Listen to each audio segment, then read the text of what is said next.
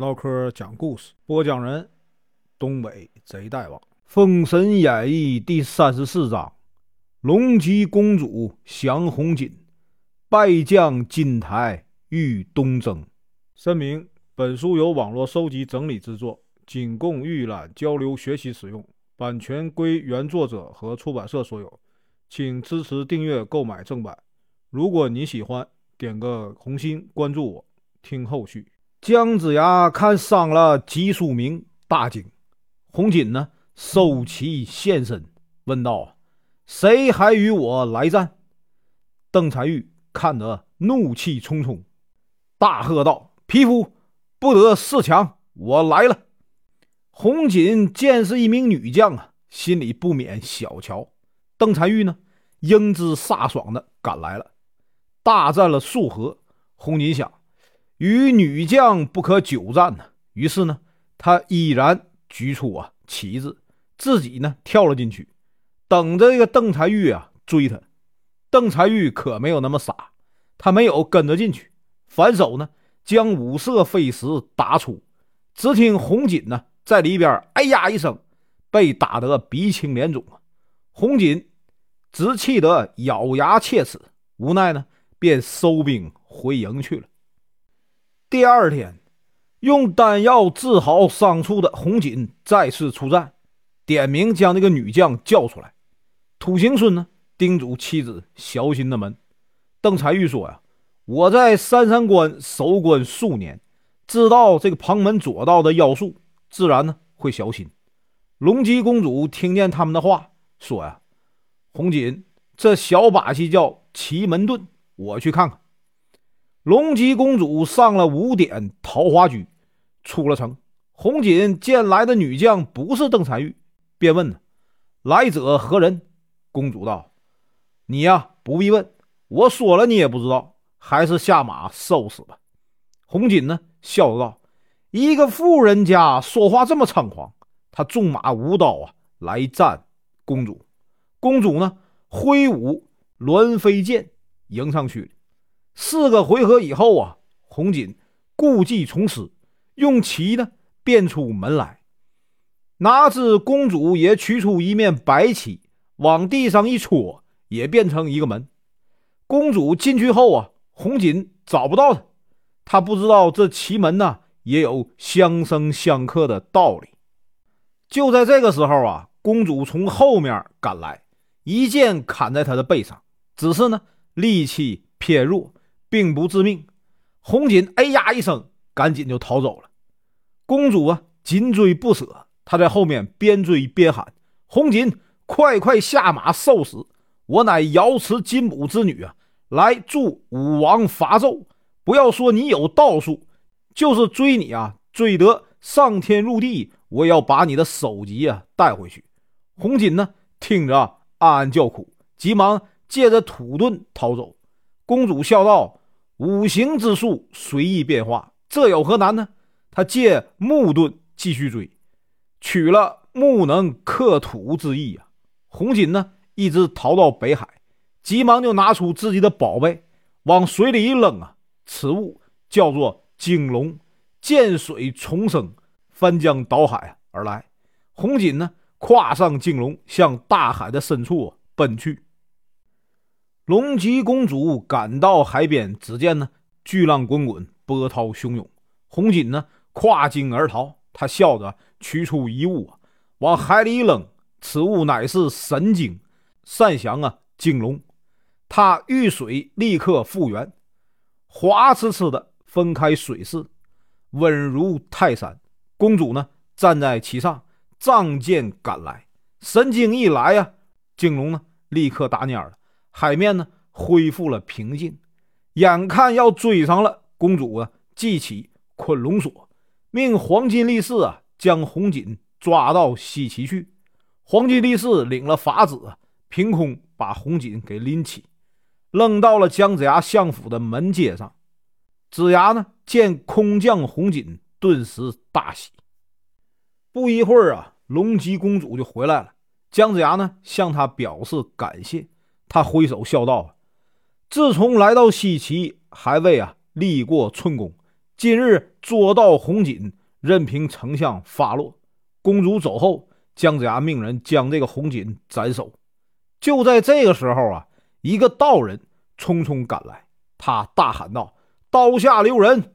众人奇怪，连忙禀报啊姜子牙。姜子牙一听，赶紧命令监斩首，先不要杀这个红锦，又派人请道人进来一问究竟。原来啊，这个道人是月河老人，专门为情侣牵红线儿。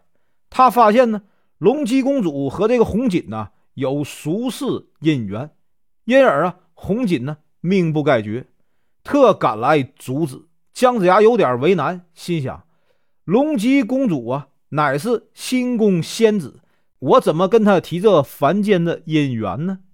他无奈啊，先派邓婵玉啊跟公主打个招呼，然后呢，同这个月河仙翁啊一起去找公主。月河仙翁说：“今日公主已归正道，但与这个红锦呢有一段呢俗缘，可见功勋，留名青史。等到攻城之日，瑶池呢自然会有啊迎公主回宫的消息。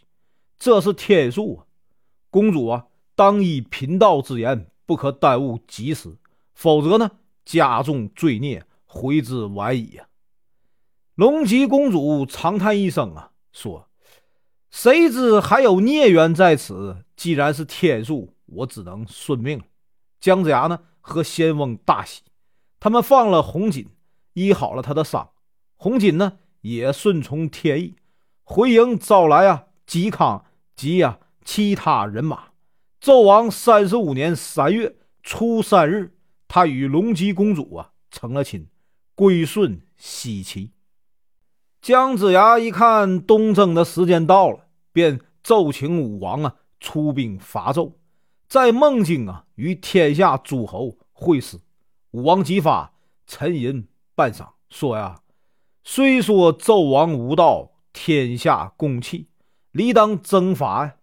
但昔日先王曾有一言，不能以臣呐伐君，我不能做不忠不孝之人呐。”姜子牙说：“老臣怎敢？”有负先王，这实在是啊，先王未完成的大任啊。上天为何兴起西岐，又为何为我们预备了这么多的有本事的人？不就是因为商纣已经恶贯满盈吗？我们现在要救黎民于水火之中，并非以臣伐君，乃是顺应天意啊！单医生呢，上前启奏说：“丞相之言。”乃是为国尽忠，大王不可不听啊！今天下大会孟津，我们西岐若不出兵，天下诸侯以为我们愿意啊助纣为虐。何况纣王屡次听信谗言，派兵啊征讨我们，使多少百姓受惊啊，又使多少军兵白白牺牲。以臣愚见，不如依相父之言。与天下诸侯在孟津会师，然后停在朝歌之外，以此啊威武来震慑纣王。他若敢改，则天下万民皆服。我们又不失信于啊诸侯，岂不两全其美啊？武王一听，不禁愁眉舒展，点了点头。单医生说：“昔日皇帝拜将，需要筑台，然后呢向皇天后土。”山川河流之神呢？拜祭，捧骨推轮，这样才完成拜将之礼。武王没有顾虑，欣然同意了。三月十五日吉辰，武王带领文武百官一起呢来到相府，请姜子牙登辇，并带头呢退了三步。姜子牙在众人尊崇的目光和簇拥中，来到了岐山的拜将台。这三丈高的拜将台啊，巍峨耸立，分为三层，依照啊四象八卦而建，非常气派。三医生啊，周公旦、赵公氏分别在台的每一层念了祝文，将那个姜子牙呀请到最高处。军政司请他发鼓竖旗，又戴顶之宝，穿上嵌着黄金宝石的袍甲。军政司啊，将印剑交在啊姜子牙手里。姜子牙接过印剑，高捧啊过眉，善一声，请武王上台端坐。姜子牙跪下启奏说：“老臣一定尽心竭力，以报大王的知遇之恩。”武王说：“相父今日为东征的大将军，但愿早日啊抵达孟津会兵，早日回来。”姜子牙谢恩，他知道今日啊。三山五岳的道人也来与他饯别，就去啊岐山迎接。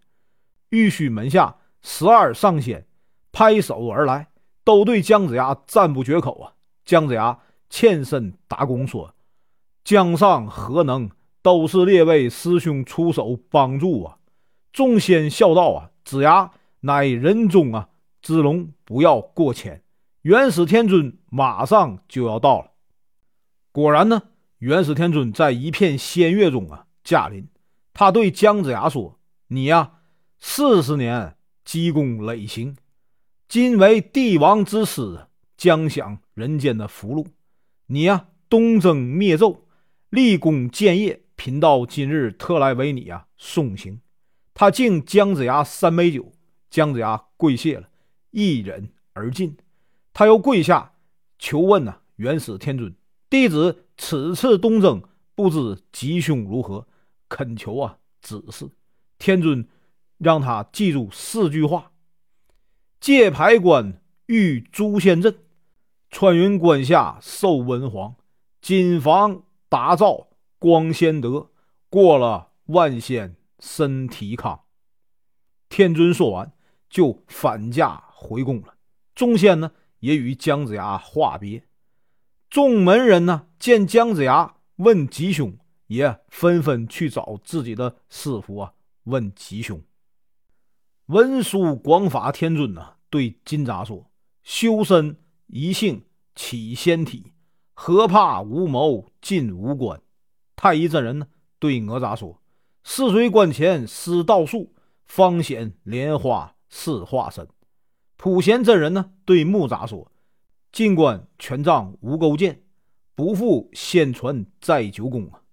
道行天尊对韦护说：“历代多少修行客，独你呀，全真第一人。”云中子对雷震子说：“两枚仙性安天下，可保周家八百年。”玉鼎真人对杨戬说：“修成八九玄宗庙，任你呀，纵横在世间。”燃灯道人对李靖说：“肉身成圣，超天境；酒后灵山呢，护法台。”清虚道德真君知道黄天化命运不长，低头不语。他见黄天化来问，也不忍他遭陷害，便呢嘱咐他说：“逢高不可战，欲能计数回。金鸡头上看，蜂拥啊便知机。”黄天化没想到自己这么年轻就会死，也没放在心上。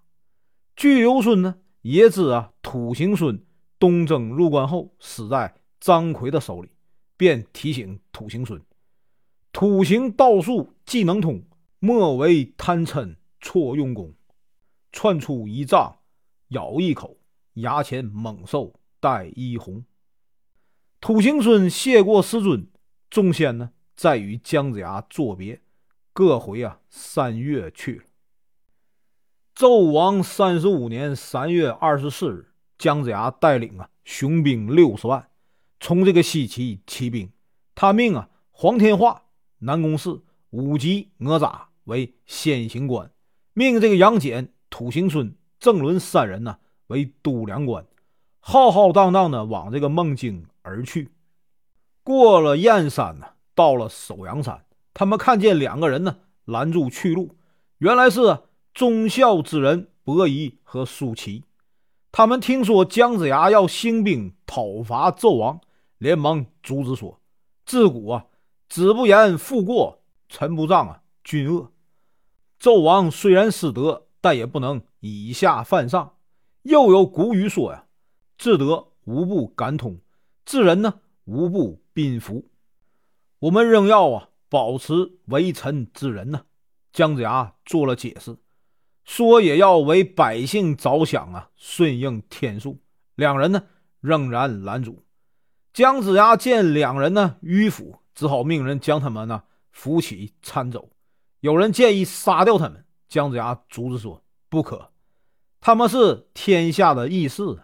后来呢，西周得了天下，伯夷、叔齐为了表示自己的忠诚，宁死不吃西周的米粮，最终呢，饿死在首阳山中。”本文结束，感谢观看，请听后续。